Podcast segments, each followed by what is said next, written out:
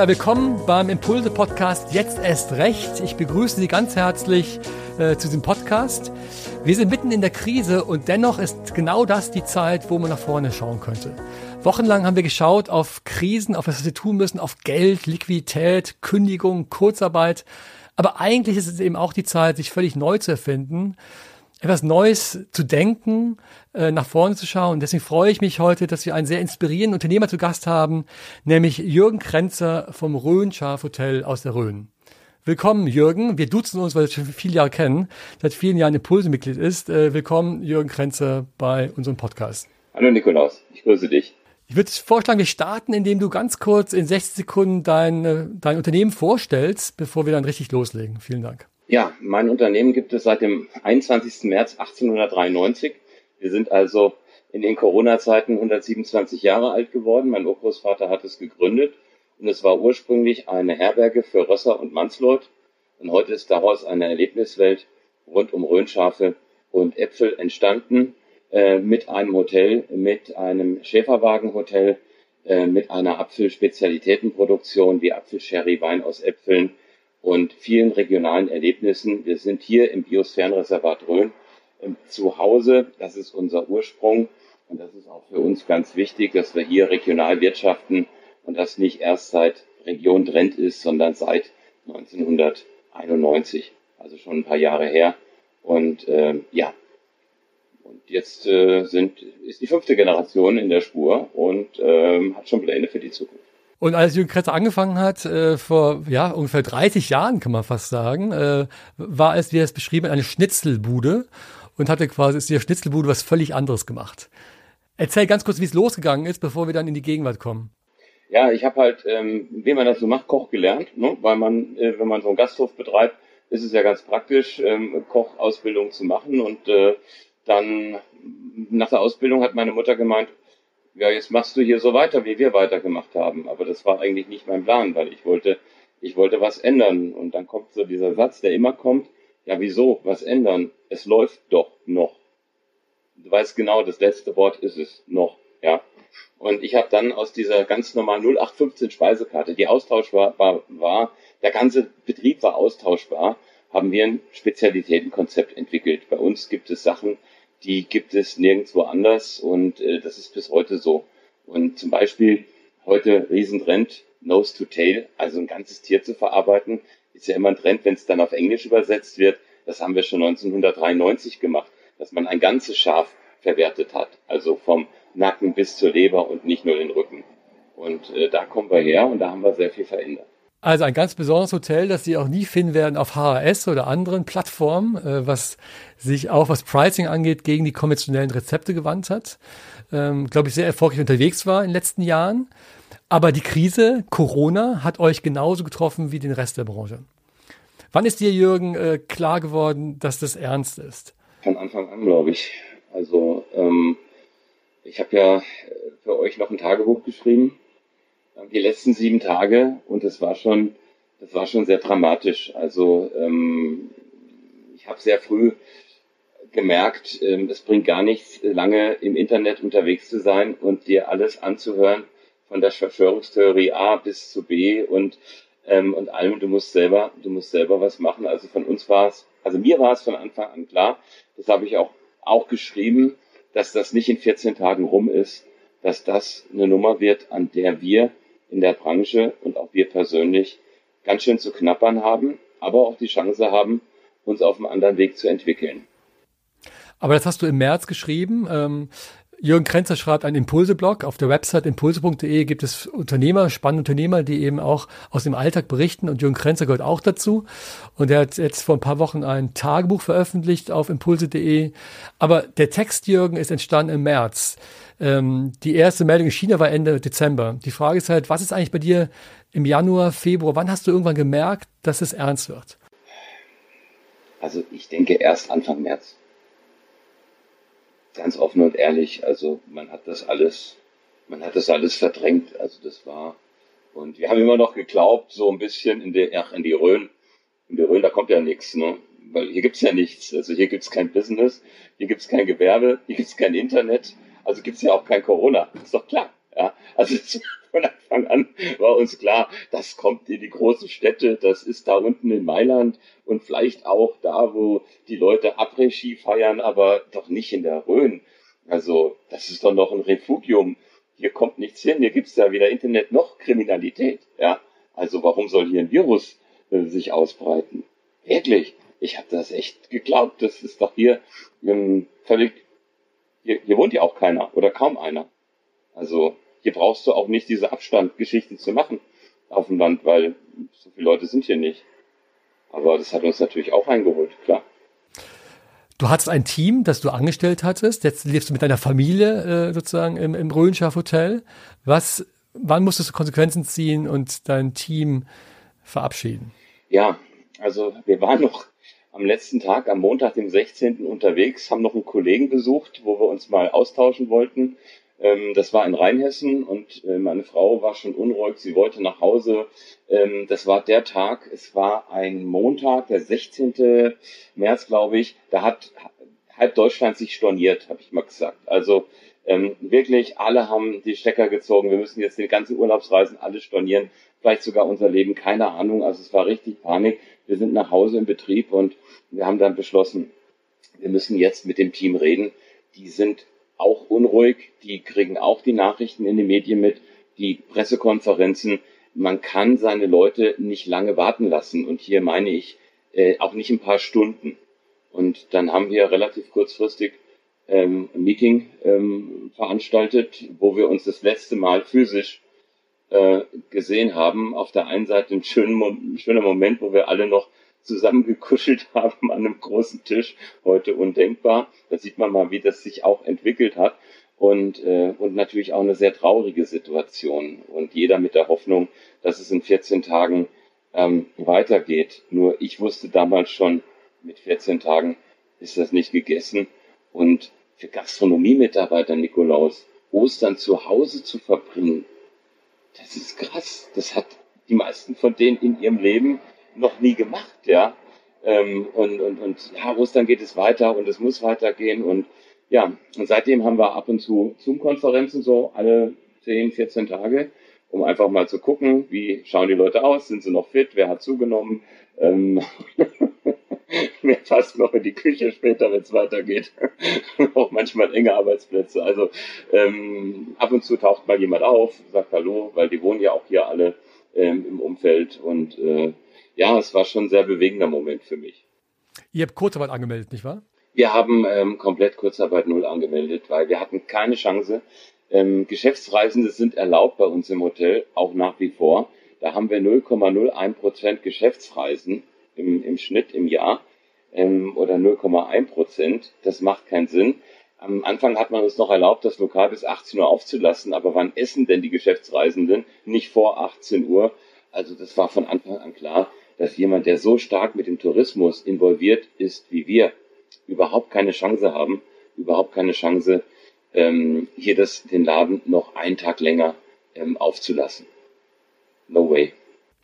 Es gibt ja viele Gastronomen, die jetzt, die jetzt trauen. Äh, man könnte vielleicht sogar die jammern, hast du mal gesagt. Ja. Ähm, es kann aber auch beschrieben werden als eine Zeit einer großen Chance. Und da, genau das hast du beschrieben. Warum ist das für dich auch eine wertvolle Zeit jetzt? Also du wachst manchmal morgens auf und denkst, äh, du weißt noch nicht mal, welcher Tag es ist. Also die, äh, die Wochenenden sind wie Werktage und dann denkst du, du bist im Urlaub, aber es ist kein Urlaubsmodus, es ist ernst. Und, ähm, und ich habe dann gemerkt, ähm, dass ich schon seit drei Jahren, seit drei Jahren bin ich dabei, das Unternehmen zu verändern, weil ich irgendwo gespürt habe, ich fühle mich nicht mehr wohl. Dass da draußen geht alles zu schnell, die Leute werden immer fordernder, es wird immer krasser, ähm, so der Lieblingssatz der Deutschen, wir haben doch bezahlt, ja, also jetzt liefert doch und möglichst schnell und möglichst alles. Und das ging mir gewaltig äh, gegen den Strich und meine Freunde, auch die Familie hat gesagt, du bist aber auch wieder scheiße drauf, du bist so negativ. Und ich wollte aber was verändern und, und Veränderungen wurden immer nur gemacht. Auch in meinem Laden, wenn es Druck gab. Also, wenn ich nicht genug Mitarbeiter bekommen habe für die Saison, musste ich meine Öffnungszeiten verändern. Nicht, weil ich es selber mir gewünscht hätte, weil das hatte ich schon lange vor, sondern weil immer der Druck von außen kam. Und du weißt ganz genau, das ist eigentlich der falsche Ratgeber, immer erst dann zu reagieren, wenn der Druck da ist. Man sollte das vorher machen. Aber es ist auch ganz schwierig. Es ist ganz schwierig, im Markt Veränderungen einzuführen, wenn du einen Betrieb hast, der schon seit so und so viele Jahren nach dem System läuft. Und ähm, bei den Mitarbeitern ist es schwierig und auch bei den Gästen. Und so kannst du das wirklich nur in homöopathischen Dosen machen. Ja, das geht mir viel zu langsam. So. Und jetzt, das kann ich alles machen. Wenn ich jetzt davon morgen, heute auf morgen sage, ich mache ein Hotel nur für Schwule oder für Lesben, ja, um mal das Extreme hier in der katholischen Gegend ähm, einfach herauszufordern, ja, da, da wäre ich vor acht Wochen gesteinigt worden. Heute sagen die Leute, der hat Ideen, ja, der lässt sich was einfallen. Das ist ja auch Corona und da muss man ja was machen, der macht was, ja. Ja, das ist doch verrückt, das ist doch total crazy, ja. Also machen wir es einfach. Also das, was wir jetzt schon immer machen wollten, wo wir immer geglaubt haben, und du kennst das alles, wir ticken alle so, was denken die anderen, wenn wir das jetzt tun, ja. Jetzt war ich ja schon immer ein bisschen weit weg von dem, was denken die anderen von mir, aber du kannst dich nicht ganz davon entfernen, ja. Weil du bist ja immer noch am anderen Blick und sagst, hey, ist ja noch ganz dicht, was macht er jetzt, ja. Nicht mehr alle Tassen im Schrank. Also, ähm, von daher ist das jetzt eine große Chance, wirklich vieles, vieles anders zu machen und anders zu denken. Die Grenzen sind weg, du bist völlig frei. Aber was ist denn deine Vision? Also was ist das, was du jetzt umsetzen möchtest? Also wir haben das große Glück, dass wir schon seit seit Jahren mit der Region verwurzelt sind. Also hier die Kontakte zu den Lieferanten haben. Ähm, ich muss ein bisschen aufgreifen, der ganze Trend. Also ich meine, 1992 gab es in Rio de Janeiro eine Nachhaltigkeitskonferenz. Ja, da hat man über Sustainable Development geredet, also nachhaltige Entwicklung. 178 Staaten haben das unterschrieben. Wie immer hat sich kaum einer dran gehalten. Es ging immer weiter, immer schneller, weiter, höher. Ähm, Sustainable Development heißt eigentlich nichts anderes, dass der Mensch die Natur nutzen kann, ohne ihre Grundlagen zu zerstören. Das war die Blaupause für uns im Biosphärenreservat Rhön und für uns als Unternehmer. So bin ich als junger Mensch eingestiegen, gegen den Widerstand von allen zu sagen, wir kaufen hier, wir bilden regionale Wertschöpfungsketten. Wir kaufen das Mehl bei unserem Müller, das Brot äh, bei unserem Bauernhofbäcker. Ähm, das Lamm kommt vom Rhönschäfer nebenan.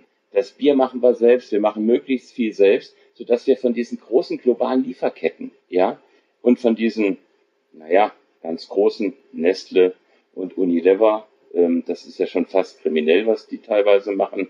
Äh, Stichwort äh, Wasserrechte äh, außer Kraft setzen. Ähm, also von diesen äh, globalen uns völlig abhängig machen.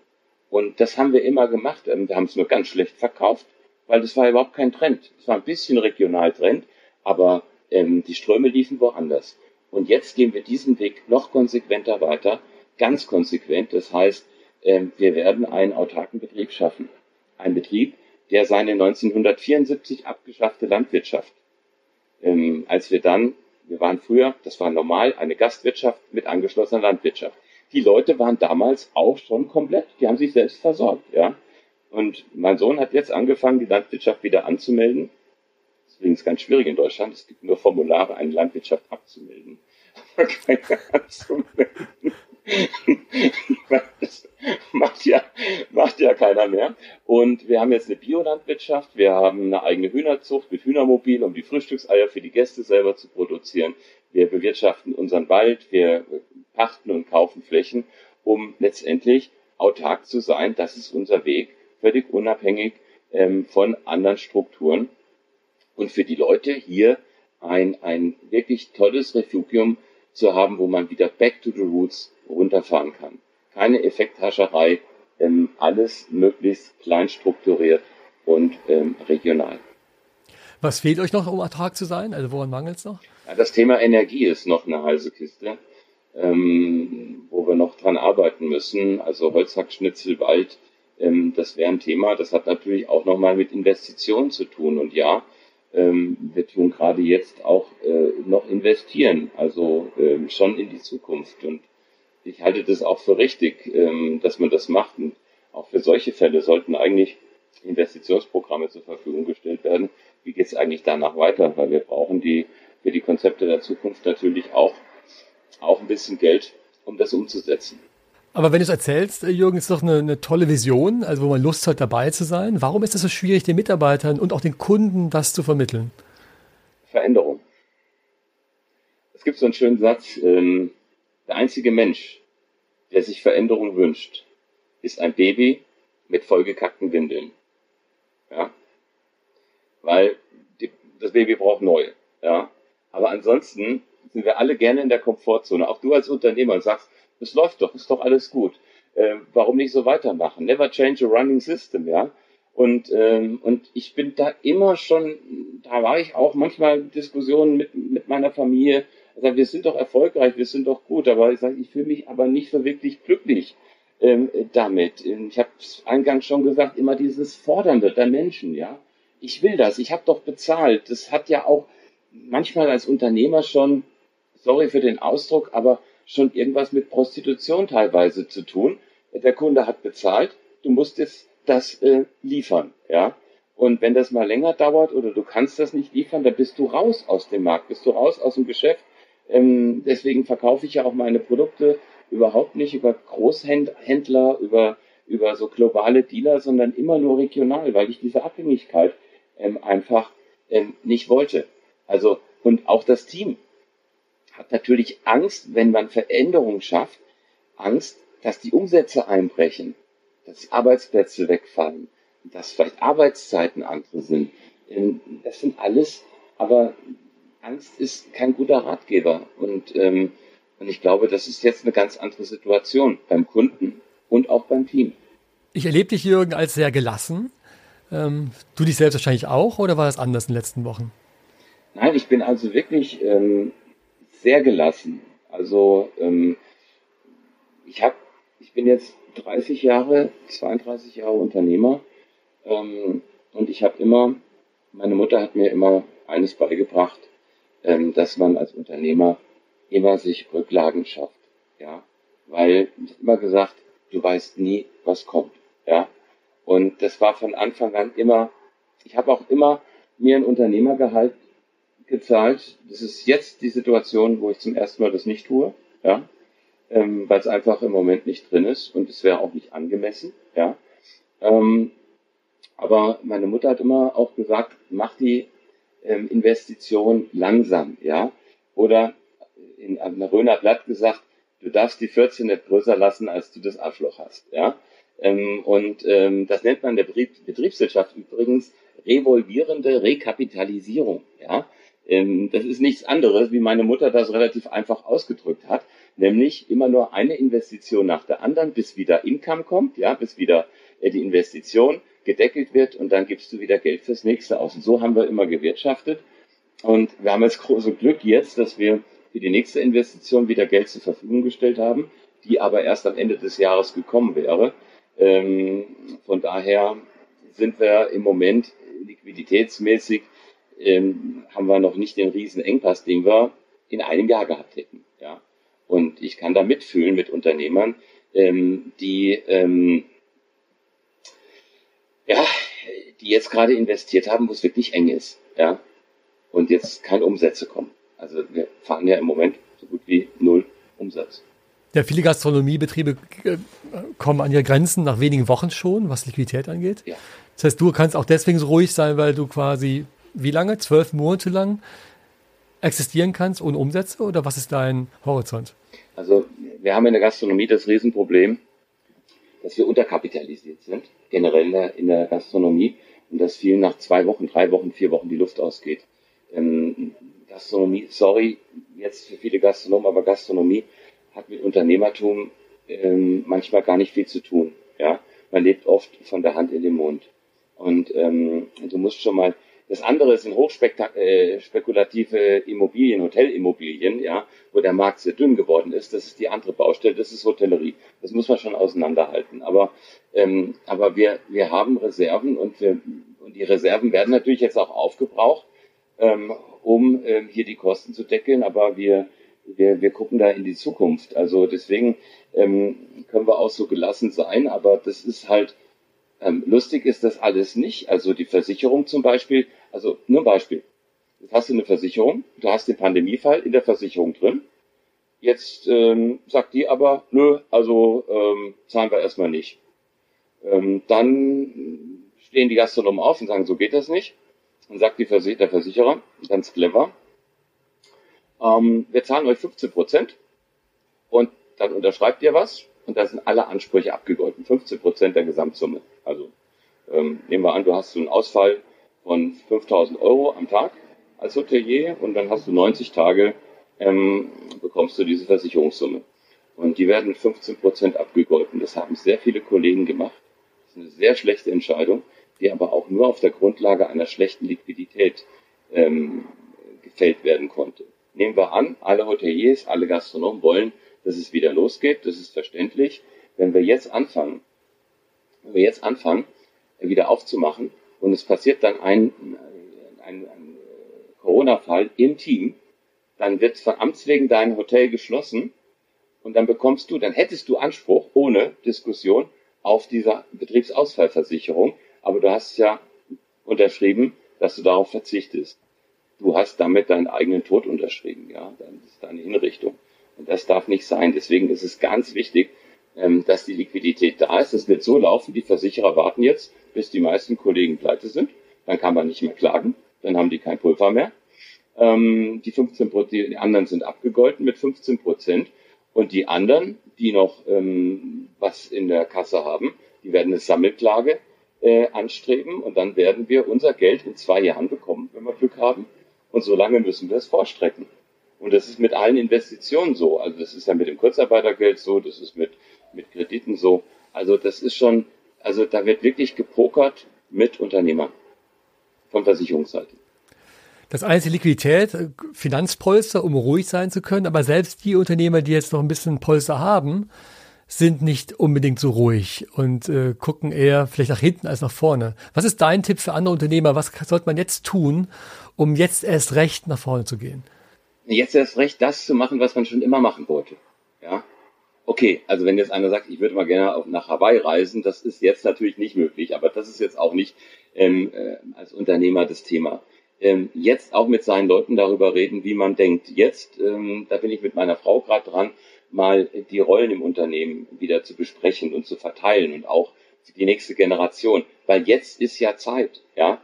Jetzt ähm, Konzepte zu entwickeln, für mich heißt das zum Beispiel, ähm, ich bin jetzt alleine in der Küche und ich komme mir so vor wie 1988.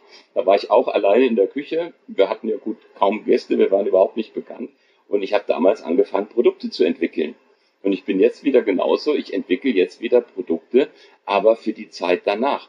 Weil viele sagen immer, wir ziehen den Stecker und der wird dann wieder reingesteckt, aber ähm, ich habe mein Team schon darauf vorbereitet, die Leute, die jetzt in die Gastronomie kommen, die werden sich anders verhalten, werden viel vorsichtiger sein. Vielleicht werden sie auch mal ein bisschen mehr Demut haben und den Leuten mal wieder ein gescheites Trinkgeld geben, wenn sie am Wochenende arbeiten. Das alles wurde abgeschafft. Es wurde viel Freundlichkeit gegenüber Dienstleistern außer Kraft gesetzt. Die Medien haben da einen großen Anteil dran.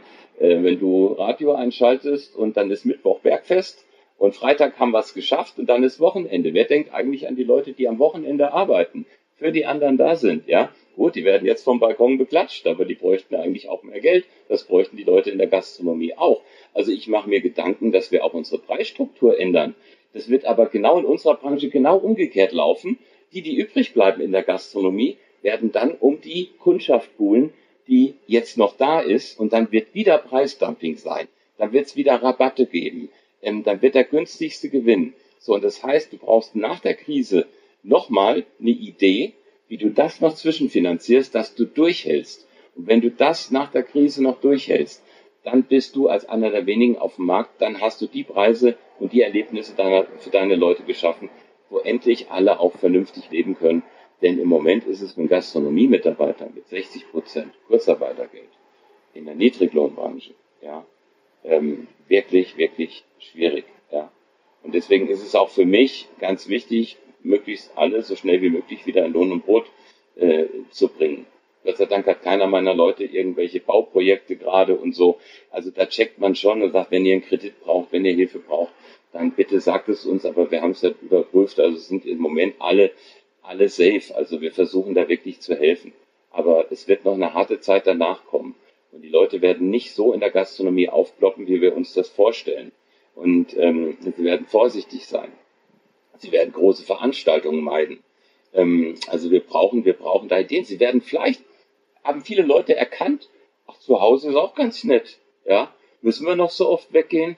Lass uns doch einfach zu Hause essen. Und wir bestellen uns das einfach beim Grenzer im Internet, ja, bei Grenzersröhn. Eine Weinprobe und das Essen ähm, schon einfach nur, dass man es heiß machen muss. Ähm, also das sind so die Gedanken, die ich habe. Also ich glaube nicht, dass das eins zu eins weitergeht. Also das heißt, wie igeln sich die Leute, igeln sich die Leute ein, werden sie verrückt, gehen sie wieder raus. Keiner weiß es. Zukunftsinstitute haben vier Szenarien aufgestellt, zwei positive, zwei negative. Wir haben die alle wahrscheinlich alle mal durchge, durchgepflückt und hoffen alle immer, dass die positiven kommen oder auch für mich, dass das Positive verbunden mit der Region kommt. Aber das ist noch alles, ist noch alles ähm, offen. Ja, aber das sind meine Gedanken, die mich umtreiben und da wird es nächste Woche dran gehen, ähm, solche Produkte mal in den Probelauf zu bringen. Was sagt die Konkurrenz? Was heißt Konkurrenz? Was sagen andere Gastronomen, die jetzt auf dich schauen, auf deine Gelassenheit, auf Interviews, die du jetzt gibst, äh, auf die Kritik an anderen äh, Konzepten? Wie reagieren die? Gar nicht. Gar nicht. Ich glaube, die sind alle mit sich selbst beschäftigt. Zum ersten Mal seit langer Zeit. Weil Nein, sorry, das soll nicht böse sein, aber ich glaube, man hat überhaupt keine Zeit gerade äh, zu schauen, wie der, wie der ähm, Grenzer da ähm, agiert. Und das ist eigentlich auch ganz gut so, weil sonst wirst du immer hinterfragt und dann wird wieder in verschiedenen Foren diskutiert. Und ich glaube, ähm, die kämpfen wirklich. Also wir kämpfen ja alle. Wir kämpfen alle. Aber wir haben, wir haben wirklich den Vorteil, wir haben, wir haben eine Vision. Wir haben eine Zukunftsvision. Ich weiß, wo ich hin will. Und ich weiß, dass ich vielleicht auch nicht mit allen Mitarbeitern letztendlich den Weg gehen kann, dass sich welche verabschieden, aber ähm, das ist auch okay und wir werden auch Mitarbeiter verlieren in der Branche äh, an andere Branchen, die früher aufmachen dürfen. Ja, ähm, das heißt, ich muss damit rechnen, dass von meinen 20, 21 Leuten vielleicht fünf schon woanders äh, wieder sind, weil sie sagen, mir fällt die Decke auf den Kopf, dann gehe ich in den Einzelhandel oder sonst wohin. Also das heißt, ich werde sowieso wahrscheinlich mit einer reduzierten Mitarbeiterzahl ähm, wieder starten. Also ähm, im Moment herrscht in meiner Branche meiner Meinung nach operative Hektik als Zeichen geistiger Windstille. Ja, es ist krass, dass Leute, jetzt machen die ihr Takeaway-Geschäft, ja, ähm, verkaufen ihr Kühlhaus leer, bieten einen Schweinebraten für 9 Euro an und dann gibt's noch eine Flasche Bier dazu und 20 Prozent Rabatt auf den nächsten Restaurantbesuch. Ja, da habe ich doch nichts verdient. Also das sind, das sind Verzweiflungsaktionen. Ähm, und die meisten Gastronomen sind keine Unternehmer. Ein Unternehmer macht sich Gedanken um sein Unternehmen. Ein Gastronom, der Koch ist, der fühlt sich in der Küche am wohlsten. Er geht also in die Küche, das kennt er, und kocht. Und wenn er auch nichts verdient, Hauptsache, er ist beschäftigt. Das ist einfach nur eine Beschäftigungstherapie. Es fällt Gastronomen ganz schwer, jetzt mal in sich zu kehren, zu sagen, ey Leute, wir müssen jetzt mal drei Tage raus aus dem Unternehmen und am Unternehmen arbeiten. Die Zeit war nie so gut, jetzt am Unternehmen zu arbeiten, weil du wirst im Moment im Unternehmen nicht die ganze Zeit gebraucht. Aber das kennen wir nicht, das machen wir nicht. Und das ist im Moment ein echtes, ein echtes Problem. Und dann kommt, wird wieder aufgemacht und sie haben keine Konzepte ähm, für die Zukunft. Hast du eine Idee, wenn ich jetzt in einem Jahr angenommen, Coronavirus lässt mich wieder reisen und ich komme in die Rhön wieder zu euch, ähm, ich komme in einem Jahr zu euch zum Abendessen, was wäre anders als in der Vergangenheit? Ja, du wärst anders? Absolut, ja. Ja, weil du wärst wirklich froh, dass du da wärst. Es wäre es wär auf eine wesentlich herzlichere Atmosphäre schon mal, ja. Es ist wieder, es kommt wieder dieses Gastgebersein und dieses gerne Gast sein, ja, das wird wieder kommen. Es wird eine ganz andere Basis sein im Service. Du bist froh, dass du zu uns kommen kannst. Meine Mitarbeiter sind froh, dass sie arbeiten können. Wie viele Leute haben in der letzten Konferenz gesagt, wir wollen wieder arbeiten? Das habe ich mein ganzes Leben lang nicht gehört, ja.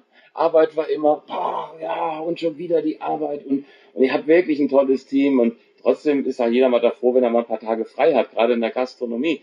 Aber sie wollen arbeiten und du willst Gast sein. Das ist doch schon mal eine tolle Basis. Und dann, dann, es wird eher das, natürlich wird es die gleichen Gerichte geben. Es wird ähm, das, was serviert wird. Es wird vielleicht kleinere Karten geben. Wir werden ähm, besser aufpassen müssen. Hygiene, die Tische, also man wird die Tische nicht mehr so eng aneinander stellen. Also das, ähm, ähm, dass so samstags die Leute so aufeinander hocken. Also ich habe das ganz ehrlich, ich habe das nie verstanden, wie die Leute an Feiertagen weggehen können und dann in anderthalb Stunden muss das Essen durch sein, weil die nächste Tischbelegung schon kommt, ja.